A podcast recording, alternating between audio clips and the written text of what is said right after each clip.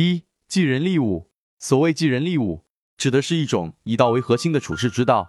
在这里就列举一二。首先，我们来说说济人。济人是一种与人交往的方法，上善若水，处下不争是一种与人交往的方式。道士们的处境十分安逸，没有是非，引得世俗之人前来归附，这是道士的一种处事方法。我们知道，成人之美是一种美德，在道教文化中，对于一些利益，要懂得舍弃、谦让，最好能够把那些利益看作身外之物，做人做事完全不为金钱利益。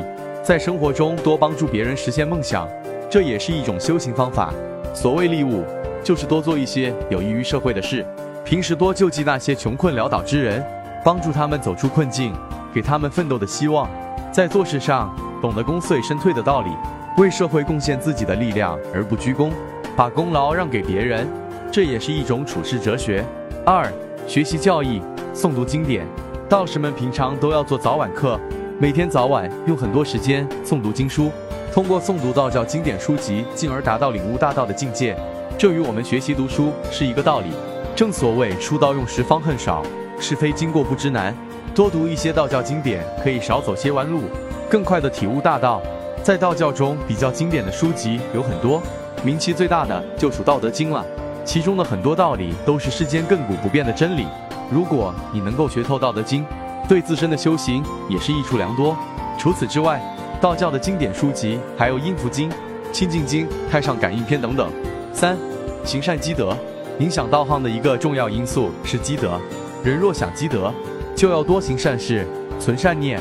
在社会上，有很多人行善，也有很多人行伪善。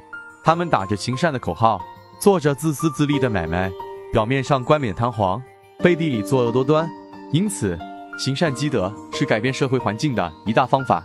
若要行善，就一定要心存善念，不要为了积德而去行善，那样不纯粹，也不是真正的行善。正所谓上德不德，能够在表面上看上去是大功德的行善，并不是德，而要在生活中养成行善的习惯，把善念、善行放在每一件事中。